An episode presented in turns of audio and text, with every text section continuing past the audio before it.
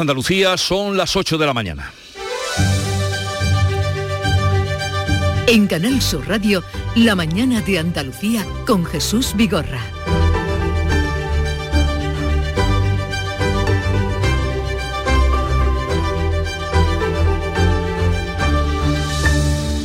Estamos supuestamente todavía en primavera y España arde. Ocho comunidades tienen 19 incendios activos en estos momentos. En Andalucía el Infoca ha controlado el de Algatocín en Málaga y mantiene estabilizados los de Rosal de la Frontera y Almonaster La Real en Huelva, mientras sigue actuando en el de Pujarra para su total extinción. En Cataluña arden desde esta noche siete zonas forestales de manera simultánea. Se han quemado 2.000 hectáreas. Todos los bomberos de la Generalitat están movilizados en los parques y todas las alertas puestas en Yadurs, en Lérida, donde se han quemado 100 hectáreas, pero están en riesgo 50.000 todo un pulmón forestal. En Andalucía esta noche termina la campaña electoral. Los seis principales candidatos celebran actos de cierre de campaña en Sevilla, Málaga y Cádiz. Juan Espadas estará hoy, esta mañana, a partir de las 9 en los micrófonos de la mañana de Andalucía y cerrará por la tarde en Sevilla. Juanma Moreno terminará en Málaga, Juan Marín en Sanlúcar de Barrameda, Inma Nieto en Málaga y Macarena Olona y Teresa Rodríguez, cada una por su lado, lógicamente, en Sevilla. Y lo que parece no tener fin es la subida de la luz que sigue escalando por tercer día consecutivo pese al tope del gas. Sube 7 euros hasta los 266 euros megavatio hora y la gasolina y el gasóleo superan los 2 euros y se comen la bonificación de 20 céntimos. La patronal de las estaciones de servicio advierte de que el coste puede llegar a los 3 euros por litro este verano. La mañana de Andalucía. Social Energy. La revolución solar ha llegado a Andalucía para ofrecerte la información del tiempo. Temperaturas significativamente altas hoy en Andalucía con probabilidades de tormentas en el interior oriental que pueden ir localmente acompañadas de rachas de viento muy fuertes. Calimas menos probables en la mitad oriental, temperaturas máximas en descenso en el extremo occidental y sin cambios en el resto. Soplan vientos de levante en el litoral almeriense, también en el estrecho y las temperaturas máximas van a llegar hoy a los 27 grados en Cádiz, 31 será la máxima en Huelva y Málaga, 37 en Almería, 38 en Sevilla, 41 en Granada, 42 serán los grados a los que llega el termómetro en Jaén, 43 en Córdoba.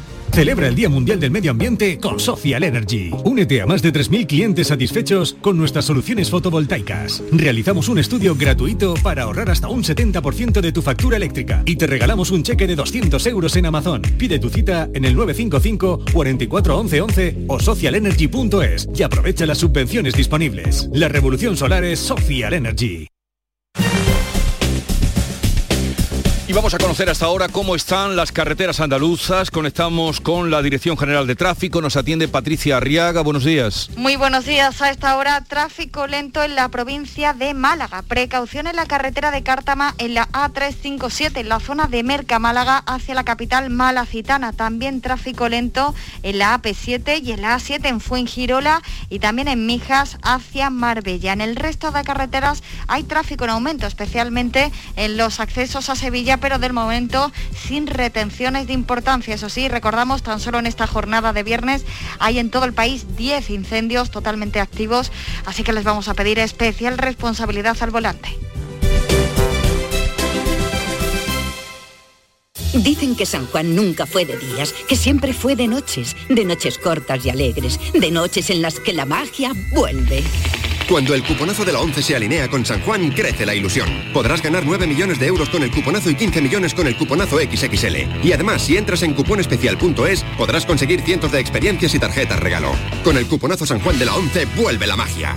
Bases depositadas ante notario. A todos los que jugáis a la 11, bien jugado. Juega responsablemente y solo si eres mayor de edad. En Canal Sur Radio, la mañana de Andalucía con Jesús Bigorra. Noticias.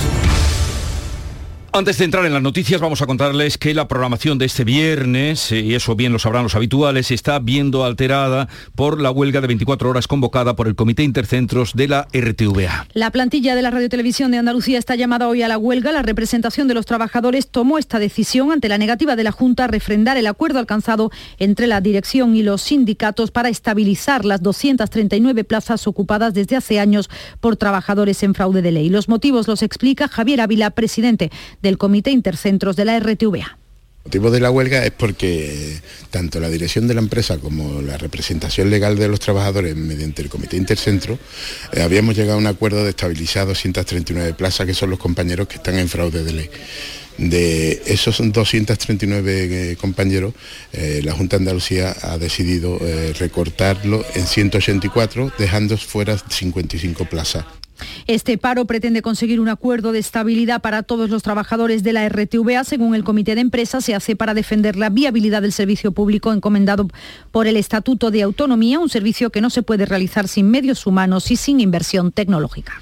Y ahora vamos a contarles la actualidad de este día, 17 de junio, fin de la campaña electoral. A los candidatos ya les restan pocas horas para tratar de convencer a los andaluces de cara al domingo 19 de junio. La campaña de las elecciones concluye el domingo, llega a su fin esta noche. Esta tarde, en muchos casos, acompañados de sus líderes nacionales, los candidatos celebran actos de cierre en Sevilla, Málaga y Cádiz. Juan Espadas, el candidato socialista, cierra la campaña en un acto con Pedro Sánchez en Sevilla, en el muelle de las Delicias, pero antes va a pasar por estos micrófonos de la mañana de Andalucía. El candidato del Partido Popular a la reelección, Juanma Moreno, cerrará campaña primero en Sevilla, después en Málaga. El de Ciudadanos, Juan Marín, celebra hoy, junto a Inés Arrimadas, un acto público en su localidad natal, en Sanlúcar de Barrameda, antes de echar el cierre a esta campaña ya por la tarde en Sevilla. Inmaculada Nieto, candidata por, de por Andalucía, cerrará campaña hoy en la Plaza de la Marina, en Málaga. Y Macarena Olona, de Vox, junto a Santiago Abascal, celebra un acto de cierre de campaña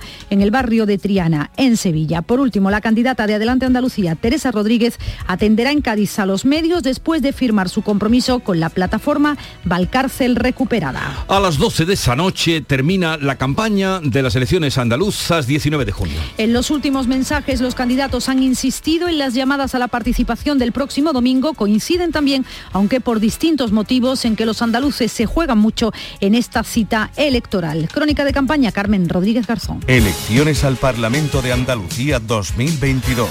Crónica de campaña en Canal Sur Radio. El candidato socialista Juan Espadas va a cerrar hoy campaña con Pedro Sánchez en Sevilla, pero en las últimas horas ha contado también con el apoyo de la vicesecretaria general del PSOE, Adriana Lastra, en Huelva. Esta mañana concede una de sus últimas entrevistas en Canal Sur Radio, José Manuel de la Linde. En estas últimas horas de campaña, Juan Espadas ha empeñado sus esfuerzos en pedir el voto para poner un dique, ha dicho, a los partidos de derecha. Mira, Miguel Ángel, vamos a coger la Junta de Andalucía, vamos a hacer como Afonso Guerra. No la va a conocer ni la madre que la parió, pero porque vamos a respetar a los trabajadores y trabajadoras, a los empleados públicos de la Junta de Andalucía. Adriana Lastra llamaba la atención sobre las diferencias entre un gobierno y otro. Pero ellos gobernaron esta tierra durante siglos, porque no hay nada más viejo que los señoritos explotando a los trabajadores andaluces. No hay nada más viejo que la pata quebrada, que el ordeno y mando, pues eso es el Partido Popular. El candidato socialista ya hacía planes sobre su futuro gobierno. Eso va a ser un escándalo, eso va a ser un espectáculo. Adriana, dile a Pedro que lo vamos a superar, que lo vamos a superar. Vamos a hacer un gobierno espectacular, más todavía que el gobierno de España.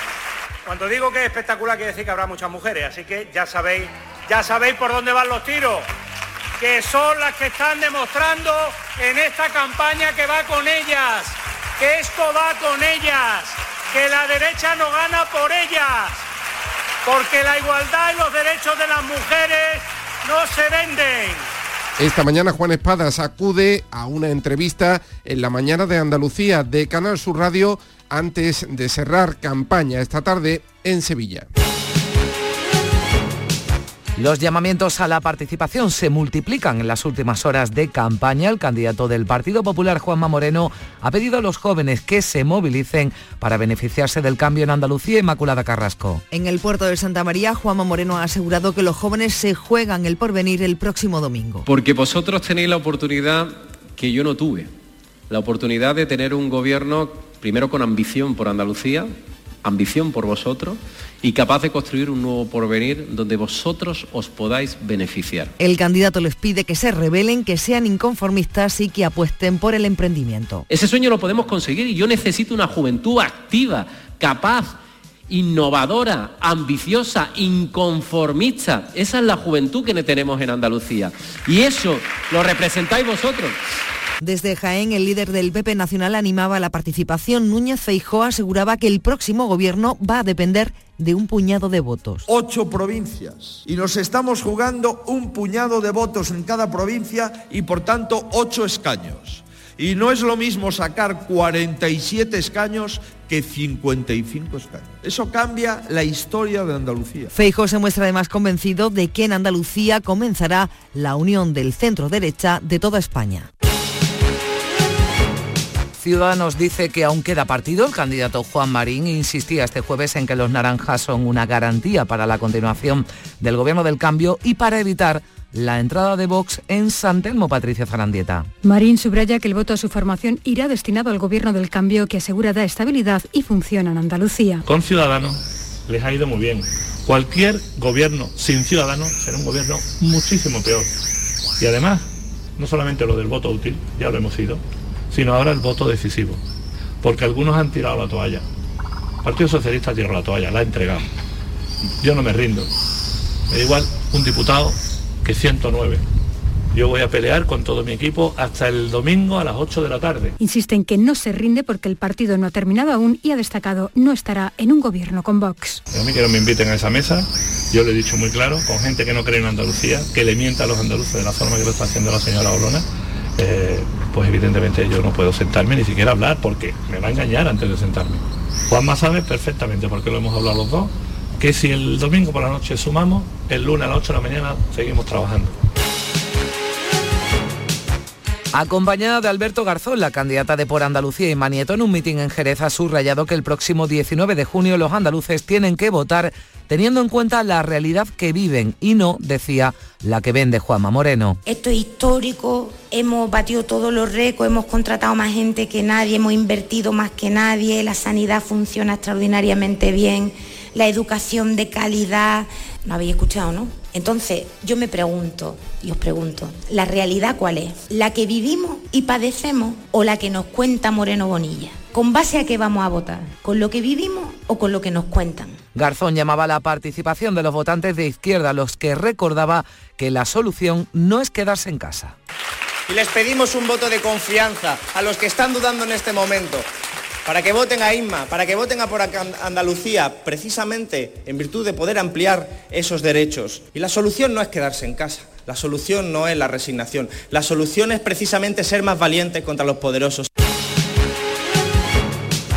Tras elegido y Lucena, la candidata de Vox, Macarena Olona, volvía a coincidir anoche con Abascal en Algeciras. Olona decía que el resto de partidos están negociando para evitar que Vox llegue al gobierno andaluz. Todos contra Vox, como están en habitaciones oscuras, negociando el acuerdo de abstención de todas las fuerzas de la izquierda para apoyar la investidura del Partido Popular en solitario y dejarnos fuera de San Telmo, porque saben que solo Vox va a entrar en San Telmo con la ley en una mano y en la otra con una tijera de podar. Durante el acto se han escuchado gritos de Gibraltar español. Vamos a San Telmo y de San Telmo a Gibraltar. 19 de junio. Elecciones al Parlamento de Andalucía. Canal Sur Radio. En Canal Sur Radio, la mañana de Andalucía con Jesús Bigorra. Noticias. A las 8 y casi 14 minutos les contamos otros asuntos de la actualidad de este viernes. Hoy se cumple ya una semana de la ola de calor que afecta a Andalucía y prácticamente a todo el país. Persisten las altas temperaturas, así que el Infoca está hoy especialmente alerta ante el peligro de incendios. Este miércoles se han producido, de hecho, cinco incendios forestales en nuestra comunidad, dos de ellos en Huelva. Sonia Vela, cuéntanos. Beatriz, tenemos una buena noticia. Hace una media hora se daba por controlado el incendio de Rosal de la Frontera, donde el Infoca continúa para su remate y liquidación. Los bomberos han estado toda la noche trabajando en las zonas de los dos incendios forestales en la Sierra de Aracena y Picos de Aroche, en Almonas de la Real y en Rosal de la Frontera. Ambos quedaban estabilizados rápidamente unas horas después de que, se, de que se declararan, que fue a primera hora de la tarde de ayer. En cada uno de los fuegos A lo largo de toda la noche han combatido a las llamas 18 bomberos forestales, un agente de medio ambiente y dos autobombas. En las próximas horas se redoblarán los esfuerzos en el paraje afectado de Almonaster La Real, un terreno de vegetación complicado de difícil acceso, lo que dificulta las labores de extinción. Gracias, Sonia Vela nos informó desde Huelva. En Málaga comenzaba también en la tarde de ayer otro incendio en Algatocín que ya está extinguido, afortunadamente. Y el Infoca ha dado nuevas cifras sobre la superficie que se quemó en el de Pujerra. Este incendio sigue controlado pero no extinguido y ha quemado ya casi 4.900 hectáreas de terreno pertenecientes a siete municipios malagueños, según la última medición que ha hecho el Infoca. Hay algunas zonas verdes, explican también en el interior de ese perímetro, que habrá que restar a esa cifra y que dará idea definitiva del total de las hectáreas que se han calcinado. Mucho peor es ahora mismo la situación en el resto del país, especialmente en Cataluña y Navarra. En total son ocho las comunidades que tienen incendios activos en estos momentos con 19 fuegos. En Cataluña arden esta noche siete fuegos de manera simultánea. Se han quemado ya 2.000 hectáreas, 1.000 en Artesa de Segre y todos los bomberos de la Generalitat están movilizados en los parques y todas las alertas puestas en Yadurse, en Lérida, donde se han quemado 100 hectáreas, pero lo peor es que están en riesgo otras 50.000. Todo un pulmón forestal, lo explica el jefe de bomberos David Borrell. Es el incendio de Yadús, que es un incendio que no es muy extenso en cuanto a, a, superficie. Estamos hablando de que no llega a las 100 hectáreas, pero que el potencial es enorme, es el, un potencial que puede llegar a las 50.000 hectáreas y la primera prioridad es eh, intentar estabilizar este incendio. Lo peor es que las altas temperaturas de hoy todavía van a ser el día más complicado, es lo que afirma Joan Ignasi Elena, consejero de Interior. Calor, más calor, humedad baja, baja humedad y relámpagos nuevamente junto con ausencia de lluvia. Por tanto, se dan todas las condiciones para que no solo estos incendios sea difícil su control, sino para que, que aparezcan nuevos. Se ha podido estabilizar ya el de la Sierra de Leire en Navarra, pero no el de Nonaspe en Zaragoza, que ha superado las 600 hectáreas calcinadas. Tampoco el de la Sierra de Culebra en Zamora, con 900 hectáreas arrasadas. Dicen sus vecinos que se pierden tierras, cosechas, negocios y paisajes. Da más que pena. Es que se están quemando muchísimos euros. Pues mal, la verdad, porque es lo único que teníamos por aquí. La gente viene a hacer rutas y el turismo, nos quedamos sin nada, sin nuestro paisaje, lo más bonito. Y es que las altas temperaturas que se están registrando y que hoy seguirán en todo el país no están beneficiando el control de los fuegos. Por el contrario, el Infoca alerta del peligro extremo por fuego. En todas las comunidades, excepto en Asturias y Canarias, hay activos avisos por calor. Una temperatura que está también afectando a los cultivos. Por ejemplo, al olivar de Jaén. ¿Qué está pasando? ¿Cómo les afecta Alfonso Miranda? Alfonso Miranda, Jaén. Bueno, pues luego vamos con él para que nos cuente de qué manera están afectando estos calores al olivar. El Ministerio de Sanidad ha matizado el anuncio de la ministra Carolina Darias de que habrá cuarta dosis de vacunación contra el COVID para toda la población durante el otoño. Eso fue lo que dijo a primera hora de la mañana, luego corrigió y lo avanzaba en una entrevista, pero ahora se aclara que primero los vacunados serán los mayores y especialmente los que vivan en las residencias. En una entrevista televisiva, Darias planteaba la posibilidad de que la cuarta dosis llegara a toda la este mismo otoño. Habrá cuarta dosis para toda la población, así lo ha decidido ya la Comisión de Salud Pública. Ahora lo que falta decidir es cuándo. Probablemente una fecha que se pueda barajar como posible sea en torno al otoño y también porque estamos esperando para esa fecha la llegada de nuevas vacunas adaptadas a variantes, como así está en los contratos que hemos firmado desde el Gobierno de España a través de la Unión Europea con las compañías farmacéuticas.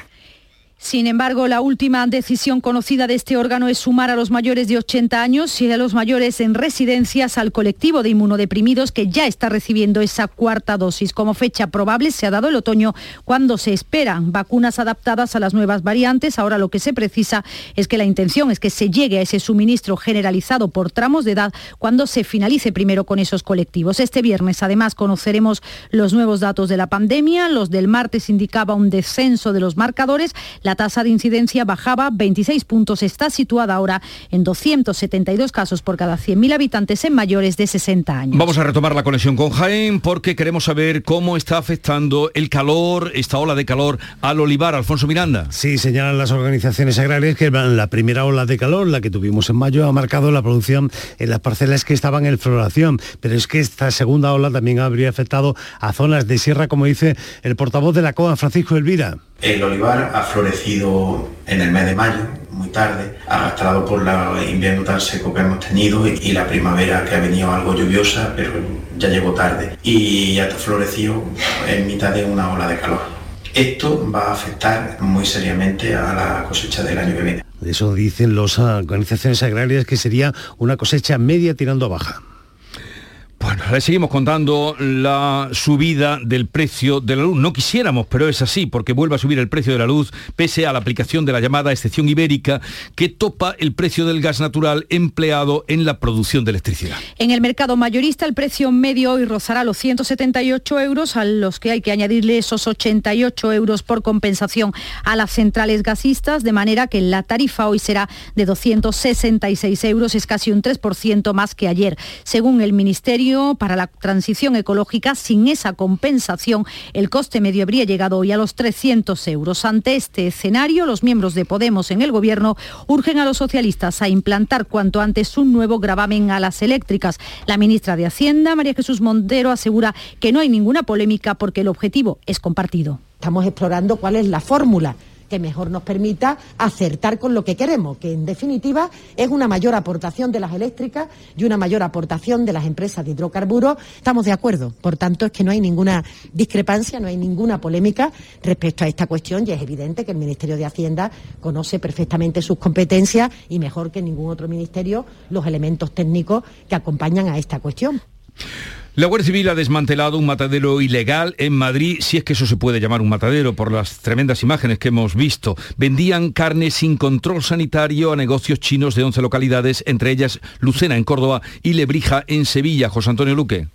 Pues como consecuencia el Seprona se ha incautado de 350 kilos de producto, alguno en malas condiciones, y más de 600 animales que permanecían en condiciones insalubres y enfermos en el matadero. La investigación comenzó tras la detección del primer caso de gripe aviar que se registró en la capital de España. Las pesquisas condujeron a este matadero para comprobar más tarde que se sacrificaba sin respetar la legislación vigente en materia de maltrato animal, sin los pertinentes controles sanitarios y sin conservar la cadena de frío en su transporte y distribución. Otras 12 personas han sido investigadas como presuntos autores de delito de estafa contra el mercado y los consumidores y contra la salud pública.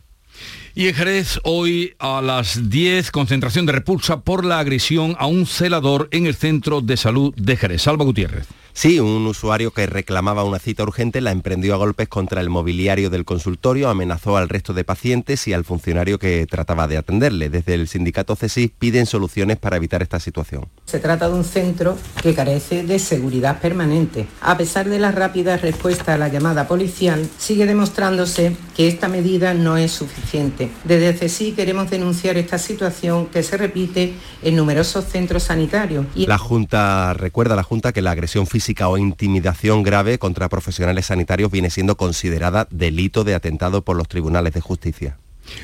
Siguen las movilizaciones contra la instalación de una macrogranja en Solera. Es una población perteneciente al municipio jienense de Huelma. Este jueves se ha celebrado una más en Jaén Capital, organizada por la plataforma Solera Libre de Macrogranjas. Protestan porque estas instalaciones estarían ubicadas a pocos kilómetros de la población, algo que consideran inaceptable, lo explica Ana María Rodríguez, portavoz de esta plataforma por lo perjudicial que sería para nuestro medio de vida, que es el olivar tradicional de montaña, y para evidentemente las condiciones naturales que se reúnen en donde vivimos. Mónica Oltra, la vicepresidenta valenciana, va a ser investigada por un presunto encubrimiento de los abusos a una menor tutelada por los que ha sido condenado su exmarido. El Tribunal Superior de Justicia de la Comunidad Valenciana la cita a declarar el próximo día 6 de julio. La Sala de lo Civil y lo Penal ve indicios de que pudo haber una actuación concertada con algunos funcionarios para proteger a su entonces pareja o para defender su propia carrera política. Los grupos de la oposición piden ya el cese de Oltra. El presidente socialista niega que esto vaya a afectar a la estabilidad del gobierno de coalición. Esta es una cuestión puntual y que se va a observar, pues como siempre, desde el respeto a la justicia. Oltra, portavoz de Compromís, es responsable de la Consejería de Igualdad e Inclusión, de la que dependen los centros de menores. En el proceso hay otros 13 investigados. La campaña de la remolacha comienza en Jerez con una reducción de hectáreas sembradas, un 13% menos según informa Azucarera. El motivo es la falta de agua en el periodo de la siembra. También el incremento de los costes. A pesar de ello, el cultivo sigue siendo todavía rentable. En las provincias de Cádiz y Sevilla este año se han sembrado algo más de 7.700 hectáreas. La campaña anterior se sembraron casi 9.000. Sin embargo, Azucarera espera o en esta campaña una media de 74 toneladas por hectárea en regadío y de 39 por de secano, más o menos una cifra poco por debajo de las del año pasado. Con todo, la producción sigue siendo viable. Este año hay una importante novedad que cuenta el responsable agrícola de azucarera, Miguel San Román. Y este año, para conseguir el óptimo en la madurez de la recolección, hemos puesto, nos estrenamos con la curva de la sacarosa, que no es otra cosa que también, digamos, nos ordena, según la información satelital que disponemos y también del Big Data, del mejor momento en el que cada agricultor o cada parcela se debe ser recolectada terminar a primeros de agosto. En Andalucía comienzan las oposiciones para el cuerpo de maestros, con más de 2.500 plazas y 36.600 aspirantes que deberán presentarse hoy ante el tribunal para ser informados sobre el desarrollo del proceso selectivo. La primera prueba eliminatoria se celebra mañana sábado, día de reflexión, y en días posteriores, una vez publicadas las notas de la primera, se desarrollará el segundo ejercicio. A principios de mayo, la Consejería anunció que adelantaba un día, del 19 al 18 de junio, la fecha prevista para la primera prueba de estas oposiciones para que no coincidiera con la cita electoral. Millones de personas siguieron anoche por internet la presentación de la nueva colección de Dior en Sevilla. Pilar González. Se ha hecho en la Plaza de España un escenario histórico y de película que se convirtió en una gran pasarela con miles de claveles rojos por toda la plaza. Escaleras, soportales, galerías, un desfile deslumbrante, una iluminación espectacular, un homenaje a la Feria de Abril con 50 bailadoras, 35 de ellas de la Escuela de Sevilla, vestidas de raso rojo, acompañando con sus movimientos a la modelos que ha lucido la alta costura francesa. La banda sonora la ha compuesto expresamente el músico Alberto Iglesias. Es lo que están escuchando y la interpretaba en directo la orquesta Bética de Cámara. También han sonado varias canciones de Rosalía, ha tocado el guitarrista almeriense Niño José y ha sido especialmente notable la colaboración de la coreógrafa y bailarina granadina afincada en Francia, Blanca Lee. 900 invitados han presenciado el desfile que puede verse en YouTube. Se calcula que 100 millones de personas en todo el mundo han seguido la retransmisión por streaming.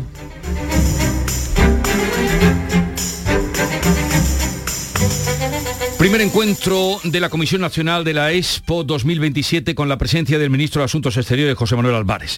El próximo lunes está prevista la defensa del expediente que España va a presentar para que Málaga sea la sede de esa exposición internacional. María Ibáñez. Manuel Álvarez aquí ayer en Málaga destacó que la candidatura es un proyecto país que cuenta con el apoyo de todas las administraciones que van todos a una, lo que supone, dijo, una fortaleza junto a la temática y la situación geográfica de la ciudad. Lo escuchamos. Tenemos un proyecto sólido. Contamos con una ciudad candidata única, un apoyo político y social amplísimo.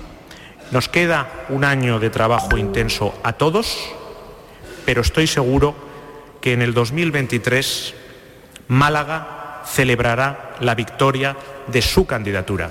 Las previsiones hablan que de celebrarse aquí en Málaga, la Expo del 27 recibiría 11 millones de visitas con un gasto medio de más de mil millones de euros durante los tres meses mm, de celebración del evento. Bueno, pues ojalá y sea así, como anunciaba el ministro. Más de 500 mujeres nigerianas han llegado a ejercer la prostitución en cortijos abandonados entre invernaderos de Almería. Muchos de sus testimonios se recogen en el libro Nigerianas en el Poniente de Estefanía 100. En 2003 eran 200 y llegaron a ser más de 500 las mujeres que ejercían la prostitución en cortijos abandonados con chicos inmigrantes, la mayoría de ellas sin ningún derecho. Estefanía 100 es la autora de Nigeriana en el Poniente, que pone sobre la mesa la situación de estas mujeres. Esos chicos no pueden acceder al ocio normalizado en los núcleos urbanos y montan bares con música africana, donde pueden ver películas africanas, donde pueden beber bebidas africanas como cerveza de Malta y también donde se pueden tener relaciones sexuales con, con chicas que ejercen la prostitución.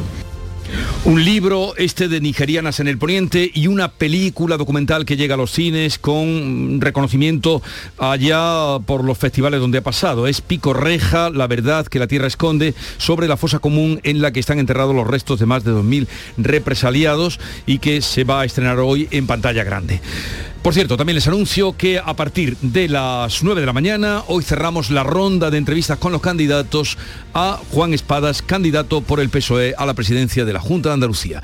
Llegamos así a las 8 y media de la mañana, tiempo ahora para la información local.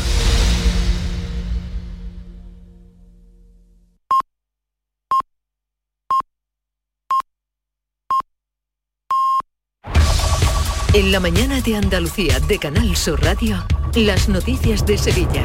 Con Pilar González. Hola, buenos días. El tráfico es fluido a esta hora de la mañana, pero en el metro una incidencia técnica hace que los intervalos de paso de los trenes sean superiores a los habituales y hay que hacer transbordo. La situación se va a prolongar hasta mañana, así que los viajeros que pasen en cualquiera de los sentidos por la estación de Blas Infante tienen que hacer transbordo cambiando de andén. Los que pasen por Plaza de Cuba y San Bernardo tienen que cambiar de tren en el andén central. Toma hoy las riendas de tu futuro energético. Sonen Battery, líder europeo en acumulación solar fotovoltaica para hogares y empresas, patrocina este espacio. Tenemos intervalos de nubes medias y alta, hay de nuevo calima y aviso amarillo por altas temperaturas a, partir del mediodía en la campiña sevillana. Está previsto alcanzar 42 grados en Lebrija, 40 en Morón y 38 en Sevilla y en Écija. Hasta ahora tenemos 22 grados en la capital. Este espacio es ofrecido por Aramco Team Series del 18 al 20 de agosto en el Club de Golf La Reserva. Compra tus entradas en aramcoteamseries.com. Automóviles Berrocar, más de mil coches de todas las marcas y modelos. La mejor garantía del mercado, inmejorable financiación, sin sorpresas de última hora y con total transparencia para que la compra de tu nuevo coche sea una decisión inteligente. 50 concesionarios Berrocar y más de 700 talleres concertados en territorio nacional. Entrega a domicilio totalmente gratis. GrupoBerrocar.com Llega el Aranco Team Series, un circuito profesional de golf femenino con un formato único que recorre tres continentes. Del 18 al 20 de agosto, el Club de Golf La Reserva recibirá a 36 equipos formados por cuatro jugadores. Tres mujeres profesionales y un amateur competirán por un millón de dólares. Nunca has visto nada igual. ¿Te lo vas a perder? Compra ya tus entradas en aramcoteamseries.com. Último día de campaña electoral. A las ocho y media de la tarde los candidatos cierran campaña y todos han elegido Sevilla, excepto la candidata de Por Andalucía, Inma Nieto, que estará en Málaga. El candidato del peso de Juan Espada cierra campaña en el Muelle de las Delicias junto a Pedro Sánchez. El de Ciudadanos, Juan Marín, apoyado por Inés Arrimadas, estará en el Paseo de Europa, en los, en los Bermejales. El candidato del PP, Juanma Moreno, cierra campaña esta tarde en el Muelle de la Sal. Y en la calle San Jacinto, en Triana, estará Santiago Abascal con la candidata de Vox, Macarena Olona. La candidata de Adelante Andalucía Teresa Rodríguez estará en la Torre de los Perdigones. Les contamos otros asuntos. María Salmerón, condenada por impedir las visitas de su exmarido a su hija cuando él tenía una sentencia por maltrato, ha recibido el tercer grado penitenciario y podrá salir del Centro de Inserción Social de Alcalá de Guadaira para ir a trabajar. También podrá hacerlo los fines de semana y en breve podría quedar en libertad bajo control telemático. Las asociaciones de padres y alumnos agrupadas en la plataforma Escuelas de Calor pide a los padres que, que los hijos dejen hoy las aulas vacías a las 12. Reclaman a la Junta que cumpla con la ley de bioclimatización en los colegios. Y el Ayuntamiento de Sevilla tiene previsto aprobar hoy la nueva adjudicación del restaurante del Parque de María Luisa, explotado hasta ahora por la raza. Será para el grupo Abades, que pagará 600.000 euros al año. Uno de los propietarios de la raza, José Ignacio Rojas, se despide así después de más de medio siglo.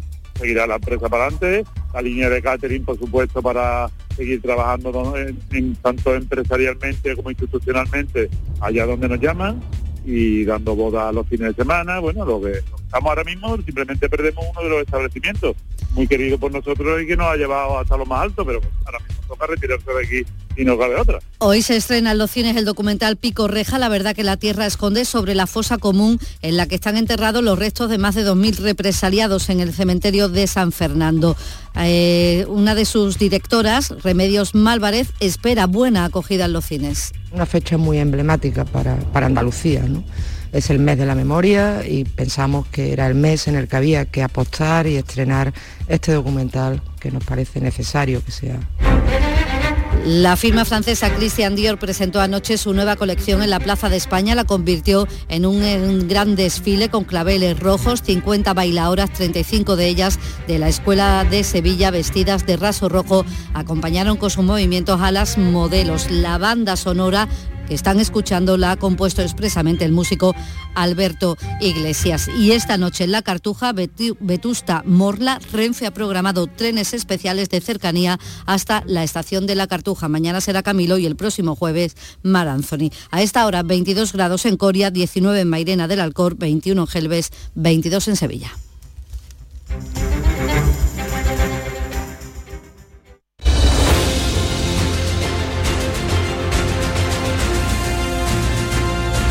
8.35 minutos de la mañana, en un momento entramos en conversación sobre los temas de actualidad que les venimos contando, hoy con Antonia Sánchez, Rosana Saez y Javier Rubio.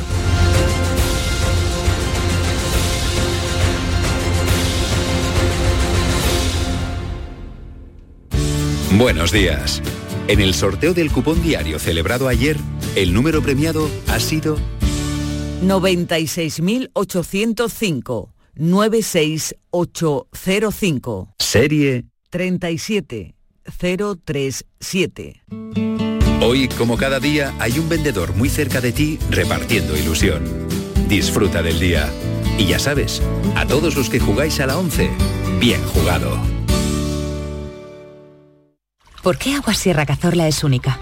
El equilibrio de su manantial es único, el más ligero en sodio, la idónea para la tensión arterial, más rica en magnesio, calcio y bicarbonato.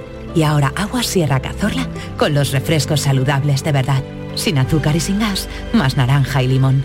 Agua Sierra Cazorla, la única en calidad certificada. Mes del chollo en Rapimueble. Sillón relax 199 euros. Dormitorio juvenil 389 euros. El número uno del mueble marca la diferencia. Paga en 12 meses sin intereses. Mes del chollo en Rapimueble. Más de 200 tiendas en toda España y en rapimueble.com. La actualidad y las novedades en salud siguen estando en Canal Sur Radio, en Por Tu Salud. Las noticias sobre investigación médica, prevención, terapias, las personalidades destacadas de la medicina en Andalucía. Por Tu Salud, desde las 6 de la tarde con Enrique Jesús Moreno.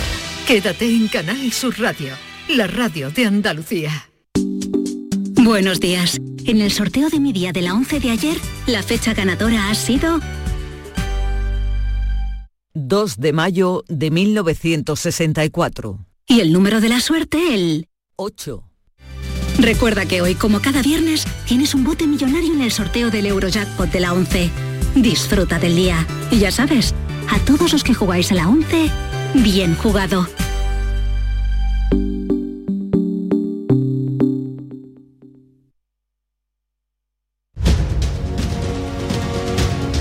En Canal Sur Radio, la mañana de Andalucía con Jesús Vigorra. Y hoy, para comentar los temas de actualidad, están con nosotros Antonia Sánchez, su directora de La Voz de Almería. Buenos días, Antonia. Hola, muy buenos días. Oye, le habéis dado la vuelta al mapa. Esta mañana María Jesús Recio me decía que teníais 31 grados. Sí, A sí, las sí. 7 de la mañana. Sí, sí, sí. Anoche hacía también mucho, ha hecho una noche de mucho calor y bueno, y, y sí, esto aprieta. ¿eh? Pero si estabais a salvo, llevabais, erais un- la, la perla de, de toda esta semana del Bueno, calorín. Bueno, bueno, pues ya nada, esto se ha dado la vuelta y aquí a pasar calor, como todo. Que, que no rozaba. Bueno, está también con nosotros Rosana Saez, presidenta de la Asociación de la Prensa de Jerez. Buenos días, Rosana. Buenos días a todos. Por ahí, Aquí ¿qué ha hecho tal? un poquito más de fresquito. Por la noche lo bueno que tiene Jerez es que refresca un poquito y da Mm. gusto. Mm, Ya digo, se ha dado la vuelta al mapa. Y con nosotros en los estudios de La Cartuja, Javier Rubio, redactor jefe de ABC Sevilla. Buenos días. Muy buenos días. Bueno, aquí seguimos con este Bueno, tiempo tan sí. raro. Digo porque hace calor, pero es bochorno, ¿no? Sí. No, no, no es tan sofocante, ¿eh? No, ayer, No, lo- los últimos, ayer no, ayer, ayer, no. por ejemplo, la mañana del Corpus, porque hubo procesión aquí en Sevilla, también la hubo en Granada, la mañana estuvo fresquita incluso. Pero bueno, nada mm, que no sea habitual en junio. eh. Llegando ya al solsticio de verano, que es que lo tenemos ahí encima. no, pero lo malo es que estamos en primavera y hay 19 No, fuegos. prima- pero, Ah, estamos en primavera por- por supuestamente. tres días, estamos Supuestamente. 17 de junio. Pero eh, la oleada de, de incendios que hay, Bueno, no hay sí, ninguno grave, grave, eh, solo este de Lérida Claro, que, que- que amenaza un pulmón eh, Eso- forestal, pero... Eso te iba a decir yo, porque claro, yo cuando hablan de un incendio forestal, pues se me viene a la, meme- a la mente el de Río Tinto de- del año 2004, creo que fue, ¿no? Que Sí. arrasó 60.000 hectáreas. Ahora estamos dando información de incendios, 600.000, 2.000 hectáreas. Bueno, mm, sí, claro, Y- hay y- que atajarlo. incluso que- menos, eh, los que, menos, porque son incluso- 19 fuegos los que hay, Claro, pero, pero Y tú dices, bueno, verás, vamos a poner las cosas en proporción, ¿no? Un ya nada se pone en proporción, Javier. pues es verdad, tú sabes que eso a lo mejor las redes sociales es lo que lo han disparado. Que de todo hacemos un escandalazo. Y hombre, la gradación de los escándalos conviene tenerla interiorizada, ¿no? Me voy a escandalizar de esto más que de lo otro, porque si no uno vive en una permanente zozobra. No Pues sé sí. qué dice- no, eh, es así, es así. Esta mañana yo me encuentro aquí con las noticias, 19 incendios, pero luego ves que en uno hay mm, 500 hectáreas, en otro hay, o sea, Y después eh, dice, bueno, ¿y qué es lo que está ardiendo? No, Monte Bajo y importante. Matorral. Bueno, vale, pues Monte Bajo y Matorral va a remeter el año que viene. Ya Es- está, es la, la próxima primavera remete. Es importante, pero es lo que estáis diciendo, que también los medios de comunicación tenemos que marcar esa línea roja entre lo que nos marcan también las redes sociales, ¿no? Porque las redes sociales al final todo es noticia en las redes sociales, pero si tú haces una criba, la mayoría te las puedes cargar. Entonces yo creo que también los medios de comunicación, sin restar importancia y además Sí. esta ola de calor y además que pone en evidencia Mm. otra vez, ¿no?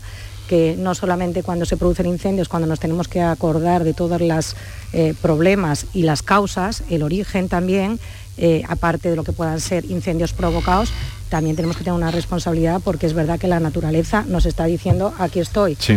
Eso no lo olvidemos porque lo del cambio climático no es ninguna broma ni el No, calentamiento global. ninguna. Ninguna. No, y además que las consecuencias, es verdad que hablamos mucho hoy en esta fecha pues, de todos los incendios grandes o pequeños e incluso los conatos ¿no? que, se van, que se van produciendo, pero es verdad que quizá hablamos menos eh, porque menos noticias o, o es menos de actualidad de, de las gravísimas consecuencias que tiene y de lo largo que son los, los efectos de, de un incendio. ¿no? Y la, De- y la de- sequía que estamos sufriendo y los años que vienen, o sea que es que nos están haciendo unas advertencias muy serias, muy serias y yo creo que no lo estamos poniendo entre las prioridades de la agenda.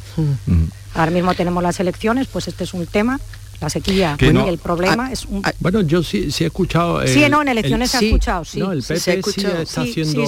sí. Está hablando mucho de agua, ¿eh? Y está hablando mucho de agua y el agua cambio sí. climático sí está hablando. sí. Algunos más Sí, bueno, algunos hablan de fanatismo climático. Unos de cambio climático y otros de fanatismo. climático. un error escuchar eso porque eso ahora mismo vamos, o sea, con la que estamos, con la que está cayendo verdaderamente es verdad que es muy serio el tema del cambio climático para, para lanzar mensajes de ese tipo. Extenuado supongo que llegan los candidatos y, rendidos Y más van a pasar en Sevilla. y rendidos y rendidos los votantes eh, también o, los en fin los mm, ciudadanos que hayan estado más o menos al tanto porque eh, han bombardeado como es lógico en una campaña a ver qué valoración hacéis de la campaña que a la que le quedan ya horas Horas, horas, gracias a Dios ya Mm. queda poco. ya está terminando. No, bueno, yo creo que la, la campaña creo que acaba tal como empezó. O sea, no ha habido gran cambio que yo haya visto. Bueno, sí, a lo mejor, eh, mm, fíjate, eh, yo creo que la expectativa de Vox, por ejemplo, antes de la campaña era más alta que al final de la campaña. La expectativa, Mm. ¿eh? no digo Sí, después sí. los resultados, Sí. los resultados los veremos el domingo. Pero lo que mm, intuíamos o pensábamos que iba a mm, centrar la campaña, yo creo que al final eso no, no se ha producido. Y el resto, pues yo creo que el PP mm, está en, en vencedor, o sea, va a ganar. No sabemos el margen, no sabemos mm, si se irá a la mayoría absoluta, si se quedará por debajo de 50, si, pero eso parece descontado. Y el PSOE mm, lo he visto bastante desfondado, que lo hablábamos aquí el, el mismo viernes que empezara, que empezara la campaña, pues ha seguido igual de desfondado y ya mm, yo creo que, que el, el remate, el epílogo lo ha puesto eh, el expresidente Zapatero viniendo aquí a Andalucía a mentar la soga eh, Sí. en casa del arcado. O sea, hablar de Chávez y Griñán y de los Eres, mm, bueno, como mínimo es tener mal gusto. Sí. Del orgullo además. Pues claro, claro, Mm. hombre. Y la honestidad. O La sea, gente no, tiene no era el momento. ¿eh? Yo- es- eso ha sido un error de campaña de, vamos, o sea, Sí, pero a ese nivel no puede ser un error, nivel, no, no puede tratarse de, ah, bueno, se, se me ha escapado. Hombre, por favor, usted ha sido presidente del gobierno, usted viene aquí a la campaña, nadie le dice, oiga, no nombre esto, no, no, no, no lo saque a colación porque mm, todavía está muy reciente la memoria. Es Y que además- el Supremo todavía Mm. no ha sacado eh, el fallo de casación de la sentencia, por eso, por eso mismo. Entonces viene, eh, no lo sé, yo. Además, Javier, mira, yo te añadiría eso, que además ha sido una campaña muy correcta en el sentido que no ha sido una campaña de echarse los trastos a la cabeza con el tema de la corrupción, porque si algo había claro en esta campaña es que los ciudadanos venían muy cansados de una pandemia, que lo están pasando muy mal y que meter en una campaña el tema de la corrupción era provocar una crispación que en ese sentido yo a la campaña sí diría que en ese sentido los candidatos bueno pues han hecho una campaña digamos limpia no ha sido una campaña de, de- de- del y tú más eh, me refiero en el tema de la En corrupción, y- yo eso sí lo destacaría. Y, y en el caso de- de- del PSOE, yo creo que ha sido una campaña muy errática, ha cometido muchos errores, porque además Espadas, que es un hombre eh, mm, moderado, lleva la mochila de Pedro Sánchez en un momento de una crisis, una inflación, de un apocalipsis económico, que, yo creo que, que ha centrado mucho su campaña en criticar la gestión de Juan Manuel Moreno, yo creo que la tenía que haber centrado más en hablar de programa y ese miedo a la ultraderecha, ese miedo a Vox, ese miedo a los Mm. derechos, ahora mismo no es ese contexto de la anterior campaña, porque es un contexto, como decía antes, de crisis, de, de que al ciudadano le duele el bolsillo, que venimos de una pandemia muy gorda, que estamos Mm. en, una, en una guerra que nos está afectando a nosotros directamente. Entonces yo creo que ha hecho una campaña y ya, o paso y seguimos analizando Sí, el resto para sí, yo, es que en el caso, por ejemplo, de, mm, bueno, en eh, Vox eh, decía Javier que si, eh, bueno, ha fallado o está aparentemente por debajo de las expectativas con las que empezó. Yo mm, percibo una cuestión similar, pero me queda la duda ah, de saber si, bueno, pues hay una serie de voto oculto que por lo que sea en la campaña, ah, digamos, no ha aparecido o no se ha hecho visible, pero que pueda eh, el domingo aflorar. Mm, En cuanto al Partido Popular, sí parece claro que ahora mismo en lo que están es en arañar el máximo posible, porque lo que parece claro es que, es que van a ganar las elecciones, pero hasta qué punto pueden acercarse a una mayoría que les permita, digamos, mm, eh, pues eso, eh, pensar, acariciar un, un gobierno en solitario, porque ahí va, va a estar la clave. Además es que esta campaña se ha centrado prácticamente en un 100%, bueno, si no llegamos al 100%, nos, vamos, nos hemos quedado muy cerca en el tema de los pactos, eh, más que, bueno, pues eh, las propuestas concretas que no, no es que no existan, pero han quedado muy desdibujadas con respecto a, a los pactos y, y en el caso del PSOE es que yo creo que el, el problema es que eh, Juan Espada con- contra lo que está eh, luchando o va a luchar el domingo eh, no es contra el resultado de, de otro partido, en este caso del PP, sino contra su propio resultado de, de 2018. Es decir, Sí, puede sí. ser Y que se- Juan Espada se, se va a encontrar probablemente con que va a ser la primera vez que el PSOE pierda las elecciones en Andalucía, porque realmente en 2018 no, la, no las perdió, pero en este caso sí. Eh, bueno, no las Ar- perdió Arena sí también eh, en Sí. el 2012 superó al, al PSOE.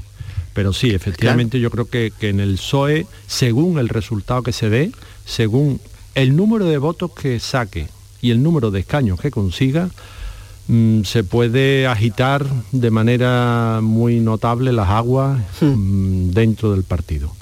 Porque, por ejemplo, la anterior presidenta de la Junta de Andalucía, Susana Díaz, ha estado completamente ausente de la campaña, está Mm. simplemente sentada a la puerta esperando que pase el cadáver de su enemigo. Pero, pero tampoco, en fin, no sé, habría que ver, porque nos ponemos ya entonces como en el plan, no sé quién lo ha dicho Antonia, ¿no? Que eh, creo, Rosana, que el tema de esta campaña, los pactos, que es también un poco eh, irrisorio, porque hasta que no salga el domingo... ya, ya. Claro, Claro. es que se ha centrado Aquí- mucho, se ha dado caballo, o sea, además fíjate, todos han dado ya por ganadora Sí, Moreno en una sí, campaña, sí, que tienes que salir a ganar y todos lo han dado, todo lo han dado y esa preocupación de hoy de todos los partidos de izquierda hablando de la abstención, de que no se van a abstener, fijaros a qué grado hemos llegado. O sea, que es que yo creo que, que si hablamos de, de, de quien ha hecho una campaña eh, completamente sin salirse del discurso, en ese caso ha sido Moreno, que ha centrado la campaña y ha ido muy claro, sabía dónde tenía que, pescar sus votos. Tenía muy claro en ese voto del centro izquierda que además Moreno ha seguido a rajatabla el mensaje que lanzó Feijó en el Congreso Regional de a los descontentos del PSOE. Mm. Ese voto de ciudadanos, acordaros que en las anteriores elecciones eh, lo que nos planteábamos es si Ciudadanos daba el sorpaso al PP y mm. Ciudadanos se llevó 178.000 votos del PP y 99.000 votos del PSOE. Luego, el PP tenía claro que tenía también que pescar ahí en esos votos de ciudadanos del PSOE. O sea que yo creo que Moreno ha seguido esa campaña y yo creo, por otro lado, también que en el caso de Ciudadanos, que también yo creo que ha hecho muy buena campaña reivindicando su gestión y que todas las encuestas, una clave va a ver qué pasa con Ciudadanos, porque la desaparición de Ciudadanos sería la muerte del partido ya, porque es donde tiene su última oportunidad. Y yo creo que aunque las encuestas, y además una de ellas era GAT3, que no suele equivocarse las encuestas de Michavila, pero yo creo que la campaña le puede favorecer a que en el caso de Andalucía se separe de cómo ha sido Ciudadanos a nivel nacional, los problemas que ha tenido y los ciudadanos inteligentemente sepan ver, sepan diferenciar y yo creo que en ese sentido la campaña de Marín ha sido una campaña muy centrada en la gestión y en recordar que ellos también formaban parte del gobierno. Ellos van a pagar, eh, hombre, evidente, ¿no? Los males del partido a, nivel, nacional, porque, pero mm. si es verdad ¿Hasta qué punto? si ha habido alguien a quien le ha aprovechado la campaña electoral es a ah, Juan Marín. El otro día que estuvo aquí, eh, cuando terminaron me dijo que le hacían falta, como cuando perdió González, ¿te acuerdas? Que dijo, nos ha hecho falta una semana más. Sí, pues es probable, es probable porque ha, salido muy bien de los dos debates televisivos, ha salido, muy bien, y oye, pues... Mm, y ha mantenido, porque levantarse cada mañana. Sí, señor. Con las encuestas que no te dan cero... Y, sin partido detrás, y, los propios colaboradores tuyos diciendo, no, yo voy a votar al PP, no, yo ya me voy de esto.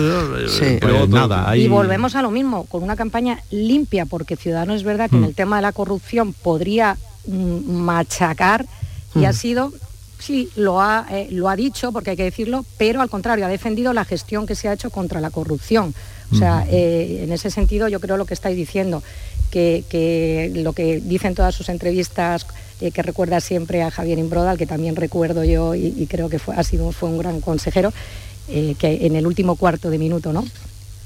Que, que, hasta el final no, no, se puede dar nada por perdido. Yo creo que, eh, por eso yo te decía que aunque las encuestas le dan como eh, esa desaparición, yo creo que, y, creo que lo justo, y creo que podría sacar entre uno y dos escaños. Sí, por lo menos Juan Marín. Sí, Sevilla, Juan Marín, eh, no sé el tirón que tiene Rocío Ruiz, pero claro, eh, allí está Teresa, en Cádiz también que, puede... Cádiz, hoy va a hacer un acto en Sanlúcar con todos los consejeros para eso, para que se vea y se eh, van a estar en Sanlúcar con todos sus consejeros. Pero claro, es que en la provincia de Cádiz para un escaño necesitas 30.000 votos, o sea, y recordar que, por ejemplo, en las anteriores elecciones autonómicas, Ciudadanos dio el sorpaso en Cádiz al PP pero aquí las encuestas al PP le están dando que pasa del cuarto, o sea que el PP se fue a cuarto puesto pasa otra mm. vez a ganar, eh, o sea que, lo tiene complicado Ciudadanos. Sí, sí es verdad que bueno ellos se acogen mucho también al, argumento de que en las primeras en las que sacaron eh, escaños sacaron ocho cuando nadie le, mm. daba ocho nueve, no, que cuando nadie daba, nada, fueron, nueve, exactamente. Em, bien, pero es verdad que las circunstancias han cambiado y bueno cuando se gobierna en coalición eso siempre ocurre que una de las dos siglas eh, normalmente la que tiene menos peso aunque aquí estaban bastante equilibrados, pero bueno, eh, al final la marca PP pues, pues se lo acaba favoreciendo. El presidente es el presidente. Y luego sus propios errores también, sí, mm. sí. Es verdad, lo tiene todo en contra, las cosas como son. Hay una cosa que de las que tiene en contra, que yo creo que es ese voto útil, que el votante, que yo creo que puede haber gente que sigue creyendo en Ciudadanos y va a mm. votar a Ciudadanos, pero que cuando llega el momento de depositar la papeleta dice, si no se llegan a esos votos y se pierde el escaño, entonces el voto útil es clave en estas elecciones. Entonces, ¿hasta qué punto le puede pasar factura a esa gestión que han hecho ellos? Aquí, por los comentarios que oímos todos, muchos votantes de, Ciudadanos, incluso también del PSOE, cortarle el paso a vos.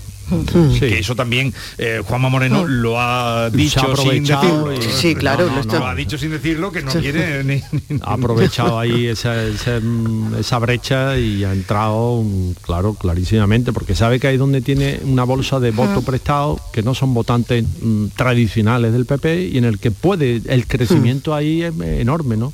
Puede, mm, la diferencia entre a lo mejor un resultado corto que necesites a vos y un resultado en el que, oye, con, no sé, con 50 y pico, aunque no llegue a la mayoría absoluta, Mm. le puede decir, pues, pues ahora bloqueame, ¿no? A ver si tiene narices. Va. Pero claro, luego eh, mm, eh, Tony Cantó dice que Vox es un partido pero necesario bueno, para, para España. ¿Dónde acabará este? es que Bueno, no lo sé. Pero tú no puedes utilizar una autonomía. Que yo no, no quiero explicarlo yo, sino que lo diga él. Hay que normalizar que, que el Partido Popular pueda gobernar junto con Vox para poder sacar al Partido Socialista de los gobiernos y no pasa nada. Y que también hay que reconocer que Vox es bueno para España en el sentido de que permite a una serie, a millones de españoles que antes no tenían un lugar al que votar y en el que se sintieran cómodos votar y además permite que el Partido Popular pueda contar con esos votos para prestar, para presentar una alternativa a ese Partido Socialista. Eh, Mira, bueno, ¿Dónde acabará? A ver. Estaba actuando, él es actor, era actor. Sí, sí, y un sí, actor, sí, sí, bueno, eh, en fin, considerable. Pero mira, habría Bueno. que decirle una cosa, en los mensajes que está lanzando a Bascal estos últimos días, donde está apoyando, es el no a la autonomía. Entonces yo te veo muy bien que votemos a Vox en las generales, pero si tú no crees en una autonomía, y luego hay una cosa que yo veo que Moreno en un momento dado, si Vox hubiese apostado por eh, la marca Abascal, si no hubiese eh, hecho esa apuesta tan fuerte por Olona y pone a un desconocido, pues igual Moreno puede pactar con ese desconocido porque no se sabe por dónde va. Pero en el caso de Olona, si algo dejó claro los debates, es que yo, con el carácter de, de- de Moreno y viendo cómo es Olona, es que veo imposible a esas dos personas juntas en un... Y es que yo les veo imposible, yo, yo no les veo de presidente porque... mm, no, es un carácter muy completamente distinto, una forma de hacer política y de entenderla. Es que son, son líneas paralelas. No, yo, yo lo, que, lo que veo en Vox es que, es que Vox eh, es el partido de las líneas rojas, ¿no? Entonces, todos los partidos tienen líneas rojas, claro. Tú- nos ponemos, incluso cualquiera de nosotros, vamos a negociar, oiga, pues de aquí no paso. Pero después hay un campo intermedio, un campo de nadie en el que eh, hay que transigir y yo te doy esto y tú me das aquello y esto lo hacemos así, pero en lo otro tienes que recoger mi argumento. Claro, Vox es, mi programa de gobierno es intocable. No se puede discutir. Mm, hay que hacer lo que yo diga y hay que podar y hay que tal. Hombre, eso mm, como punto de partida de una negociación mm, es abocar la negociación al fracaso. que no- que después eh, seguramente cambiarán las cosas y no será tan tan extremista como lo están, pero es que ellos mismos lo han pintado en la campaña electoral, que es que parece que no hay más salida que acatar todo lo que ellos digan. Con lo cual Mm. Probablemente se fuera hace muy difícil. Probablemente llegado el momento de gestionar y llegado el momento de una de un formar un gobierno y de y de tomar decisiones eh, tendrían que bajarse de esos o, en muchas ocasiones de esos postulados que parecen inflexibles no sí aquí el problema es que antes de están eh, bueno pues lanzando una serie de eh, discursos que son incendiarios y que son y, que rompen normas de convivencia. Es decir, la, la propia autonomía es una norma de convivencia. Entonces, si de partida tú estás eh, diciendo que rompes esa norma de convivencia, como otras muchas, es decir, ya eh, como los discursos hacia determinadas minorías o hacia determinados grupos sociales, bueno, pues eh, ya de partida hace, mm, bueno, pues levantar un poco la, la- la- la alerta, ¿no? La, pero es verdad que llegado al momento de gestionar, al final gestionar es otra cosa. Gestionar es eh, el arte de hacer de, de hacer de lo posible, Y tomar- porque no todo es posible. Claro, y mira, yo en el caso de Vox añadiría también una cosa, es que no tiene programa, es que tú no puedes ir a unas elecciones con un díptico, con un díptico y como dices, con mensajes del inmigrante del machetazo, de la motosierra, es que una, tú en una administración no puedes entrar ni con una tijera de podar ni con una motosierra, el inmigrante del machetazo, yo no veo esos inmigrantes que dicen el machetazo por la calle, luego es verdad que centra su mensaje en familia, intenta ahí acaparar a ese voto del PP conservador, pero hay una cosa, Vox, estamos en unas elecciones adelantadas un poquito y estamos en esta situación porque Vox E no aprobó los presupuestos después de haber apoyado tres presupuestos sin explicación. No apoyó los últimos presupuestos porque no tenía argumentos para decir por qué no los apoyaba. Y ya lo último, esta noche Vox eh, eh, se la juega y está en esta apuesta que ha hecho por Andalucía y que yo creo que Olona le ha restado, va a estar en el cierre de campaña Ortega Lara. Hmm. ¿eh? muy, muy significativo ese cierre de campaña con Ortega Lara para decirle a la izquierda, ojo, que Pedro Sánchez, a espadas, la mochila que lleva, ha pactado con Bildi, pero aquí tenemos a Ortega Lara, o sea que con Ortega Lara se puede pactar. Hmm. Pero yo insisto en el carácter y en la forma de entender la política de, de Moreno y de Olona. Sí, al, fi- al final, al final la política también es las relaciones personales que establecen los líderes. Claro. Y eso, mm, en el caso de Andalucía, lo hemos visto en estos mm, casi cuatro años, ¿no? que Juan Moreno y Juan Marín se han llevado bien, De porque maravilla. ah, se, han- se han entendido en, en lo personal primero y después lo No, político. ha habido lealtad. Eso es, por supuesto. No ha habido una zancadilla, no ha habido es, una nada, nada, de- nada. de- de- No han ha hecho dado ningún ruido. escándalo el, el gobierno, No ha no, ha habido trascendido nada. ninguna... mm, pues, se habrán peleado, pues claro que se habrán No, peleado allí, han pero no, no y ha han tenido muchos líos externos, Ahora- han tenido lo de Murcia, han tenido lo de Claro, Granada, claro. han tenido, o sea, mm, han tenido una serie de líos que ellos han sabido priorizar Pero eso- la sí, sí, pandemia sí, y la sí. crisis Pero con. Olona, yo creo que eso no sería posible. ¿eh? Yo no lo Eso es veo imposible. tampoco. Vamos, por lo menos por lo que hemos visto en los Eso debates. A lo mejor después eso lo sabe, tomando y eso- cerveza eh, mm, Sí, cordialísima y nos lo pasamos estupendamente, ¿no? Pero, por lo que hemos visto en campaña de Macarena Olona, Eh, vamos a llegar a las 9 y luego tengo la entrevista en la ronda de candidatos última con Juan Espadas, pero vaya a quedar conmigo porque tenemos que analizar otros asuntos.